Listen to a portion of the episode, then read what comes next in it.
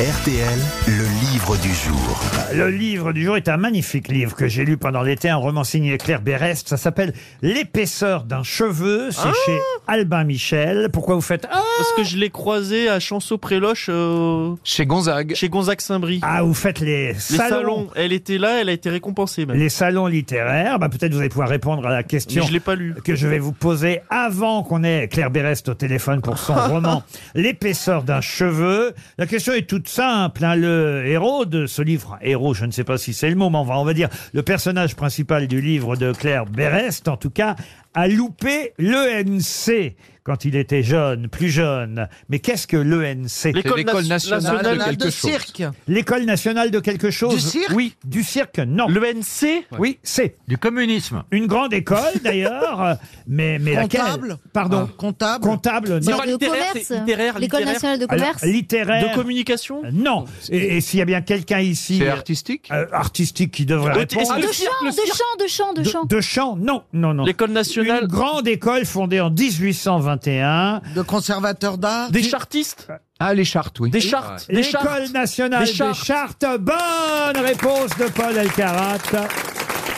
Des chartes Vous pouvez dire ce que c'est que l'école nationale Bah, des c'est chartes les- c'est l'école qui forme les paléographes, les archivistes, les, les grands savants. Les euh, historiens peut-être savants de aussi. Marseille. quelques- Oui, enfin, Ah, les, les monsieur euh, Ferrand. Monsieur bah, les historiens, si l'on peut dire, oui. enfin. Oui, bah oui, si on peut dire, oui, oui, oui. Les historiens spécialisés dans les archives. Dans oui. la formation aux sciences auxiliaires En de tout cas, c'est la l'histoire. plus grande école dans ce En domaine. tout cas, il y a un meurtre dedans. L'école nationale des Et chartes. d'habitude, on l'appelle l'école des chartes, oui. voilà. L'école des chartes, l'ENC. Et c'est vrai que le personnage de votre livre a loupé les chartes.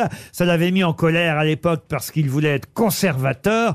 Bonjour Claire Berest. Bonjour Laurent, bonjour à tous. Bonjour. Et c'est vrai qu'au lieu d'être conservateur et de travailler pour les archives euh, nationales, il est devenu correcteur pour une maison d'édition, votre personnage principal. Il vit en couple et vous nous faites vivre une histoire de couple absolument incroyable, terrible, j'ai envie de ouais. dire, avec un suspense euh, formidable parce qu'on comprend assez vite que ce personnage qui s'appelle euh, Étienne, euh, c'est, je ne dévoile rien parce que c'est dans la première partie du livre, il est à la brigade criminelle en train de se faire interroger sur ce qui a pu se passer avec sa compagne. Compagne qui, elle, est photographe, qui fait des expos de photographie, pendant que lui corrige les auteurs d'une grande maison d'édition. Est-ce que j'ai bien pitché le couple, en tout cas? Oui, absolument. C'est euh, c'est presque une unité de temps, de lieu et d'action parce qu'on va vivre quelques jours avec Étienne au début d'une semaine qui débute bien, qui ressemble à toutes les semaines, euh, il est un petit peu rigide. Étienne, il aime bien que les choses soient toujours un peu de la même manière. On est lundi, il pense que la semaine va bien se dérouler. Il vit avec Vive depuis dix ans, mais effectivement, j'écris à la toute première page, donc je ne divulgage rien que Étienne va tuer sa femme vive dans la nuit de jeudi à vendredi. La question c'est qu'est-ce qui s'est passé chez cet homme qui n'a aucun antécédent de violence conjugale, qui est somme toute un peu monsieur tout le monde, enfin qui pourrait être vous ou moi. Qu'est-ce qui s'est passé en quatre jours pour commettre l'irréparable Ah non, mais c'est passionnant. hein. Euh, Vraiment, je trouve que euh, vous nous racontez, c'est au scalpel, quoi. C'est quasiment euh, quart d'heure par quart d'heure ce qui a pu se passer entre ce, ce couple, jusque, par exemple, la scène où il y a des jeunes qui sont euh, à côté d'eux. Et, et vous dites très bien, ces jeunes qui sont à côté d'eux, au moment où ils s'engueulent, ne s'imaginent pas que bientôt, peut-être, euh, on verrait l'histoire de cet homme et de cette femme sur les bandeaux roulants de BFM TV ou CNews. Euh, ils, ne, ils ne peuvent pas s'imaginer ce qui va se passer. Oui, j'ai à un moment donné, j'ai bien aimé décentrer comme ça parce qu'on est vraiment dans le corps d'Étienne, dans sa tête. Et tout d'un coup, effectivement, c'est ce qui fascine dans les faits divers. C'est souvent le voisin, euh, la personne qui habite pas très loin. Ça s'est passé dans la sphère privée, derrière les portes et les fenêtres. C'est inimaginable. Effectivement, ce petit couple de 20 ans qui voit ces quarantenaires en train de s'engueuler au café, ça les amuse parce que ça les distrait de leur conversation. Ils sont un petit peu en train de se draguer tous les deux, donc ça leur fait un petit spectacle de voir ces quarantenaires qui se disputent. Et effectivement, ce qui est vertigineux, c'est que, eh ben, il reste 24 heures. Et effectivement, est-ce qu'ils feront le lien dans 24 heures avec les bandeaux roulants qui seront partout euh, sur toutes les télés? Alors lui, Étienne, ah, pardon raison de vous dire, mais il est quand même un peu casse-couille. hein. Euh, il faut- non, mais il faut, faut, faut, faut dire les choses. Euh, il est un peu tatillot, il est très cultivé, au point même d'ailleurs que dans l'interrogatoire avec les flics, il la ramène tout le temps hein, sur sa culture. Ah, c'est Franck Ferrand alors, non, alors, franchement, Franck n'est pas, n'est pas chiant. Alors. Oh non, mais on peut le taquiner. J'essaie de l'être le moins possible. On peut le taquiner quand même. On ne touche Il pas a- à mon Francky. Non, mais il faut taquiner ceux qui sont cultivés ici. Mon Francky. J'allais pas taquiner Johan. Mais, mais c'est vrai qu'il est, il est insupportable, en fait, ce- cet Étienne, il faut bien dire. Ah oui, alors j'irai pas jusque là parce que précisément moi j'ai conçu mes personnages en les aimant, comme à chaque fois. J'ai- J'aime mes personnages, je n'ai pas envie d'avoir de jugement sur eux et précisément j'essaye d'aller à l'endroit euh, de l'homicide conjugal en ayant une suspension du jugement moral. Je suis pas là pour condamner Étienne, j'essaye de, de l'accompagner pour comprendre qu'est-ce qui s'est passé.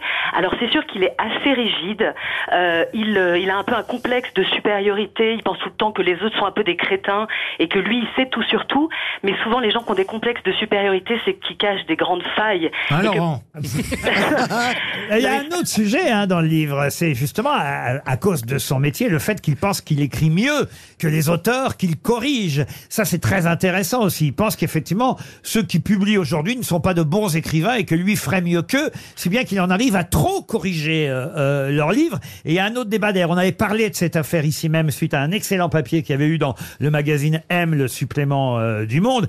C'est l'affaire, souvenez-vous, de cet artiste contemporain, euh, Maurizio Cattelan, un Italien euh, souvent exposé Petit Hitler. à, à la fondation Pinault, par exemple, qui a effectivement fait ce petit Hitler agenouillé ou le pape qui reçoit une météorite sur la tête. Et à l'époque, il y avait eu toute une polémique entre lui et le véritable sculpteur, parce Eh que oui. lui, il a l'idée, évidemment, de ses mises en scène, mais c'est pas lui qui, Qui fait... était l'auteur, quoi. C'est pas lui qui fait les sculptures. Il y a eu un procès entre les deux, à savoir quel est le véritable auteur, celui qui sculpte ou celui qui a eu l'idée de la sculpture. Et on est à peu près euh, au même niveau. Euh, C'est ce que pense en tout cas votre personnage. Savoir est-ce que c'est pas lui au fond l'auteur des livres qu'il corrige? Oui, en tout cas, c'est effectivement, il tombe sur un article sur ce procès qui a, qui, donc, qui a réellement existé entre euh, cet artiste, on va dire artisan, qui crée les sculptures que Catalan utilisait ensuite dans ses installations. Et Étienne prend fait et cause, évidemment, pour celui qui est resté dans l'ombre, celui qu'on ne cite pas dans les catalogues, celui qui n'est même pas invité au vernissage de, de ses propres œuvres. Et l'éternelle question, mais alors de celui qui pense, qui conçoit l'idée et de celui qui la met en œuvre, qui est le véritable artiste. Et c'est ça. Et on pense bien qu'Étienne, effectivement, se sent être un peu un factotum, un, un, Il un est être de frustré. l'ombre. En fait, là, ça, il y a une chose sûre qu'on peut dire, c'est qu'il est frustré. Oui, il y a une série de, il y a une vie avec des frustrations, des humiliations. Étienne, quand il était à la fac, il souffrait du fait qu'il était toujours celui qu'on ne prévenait pas. C'est même pas qu'on ne l'aimait pas, c'est le type qu'on oublie d'inviter aux soirées, on Ah, oublie voilà. de lui dire que le Un cours a changé d'horaire. Il y a vraiment cette idée de, mais est-ce que je suis transparent? Est-ce que les gens me voient? Et ce genre de frustration peut aussi amener à un moment donné à, eh ben ils vont voir ce qu'ils vont voir, même si tout ça est bien sûr inconscient. En tout cas, dans le cas d'Étienne, qui ne prémédite en aucun cas de tuer sa femme, mais qui va arriver à un paroxysme de frustration. Caroline Diamant. Vous parlez très bien de votre personnage. Est-ce qu'on comprend aussi, euh, même si c'est vu par le prisme de l'homme, la femme? Puisque Alors- si, si j'ai bien compris, c'est elle qui meurt. Tout à fait. Vive, c'est un personnage que j'ai conçu avec euh, voilà beaucoup beaucoup. Elle très s'appelle. Violette au départ et c'est son surnom Vive. hein, bien Oui, sûr. elle s'appelle Violette, mais son surnom c'est Vive. C'est mal Et- choisi. Ah, elle l'a dit. précisément, Pas par l'auteur. Non, non, pas un par l'auteur. Un petit peu macabre, mais j'ai choisi aussi son surnom parce qu'elle est très vivante et c'est ça qui est absolument euh, vertigineux, c'est qu'il va, il va l'anéantir. Il l'aime évidemment, parce qu'elle est comme ça aussi. Disons que j'ai voulu montrer ces dix ans de couple où ils, ils se, ils se sont aimés, ils s'aiment toujours beaucoup, ils ont leur jargon, ils ont leurs blagues, ils ont leurs petits travers. C'est un couple comme nous en connaissons tous, comme nous en vivons tous. Et effectivement, vive et présente, euh, lumineuse dans le texte.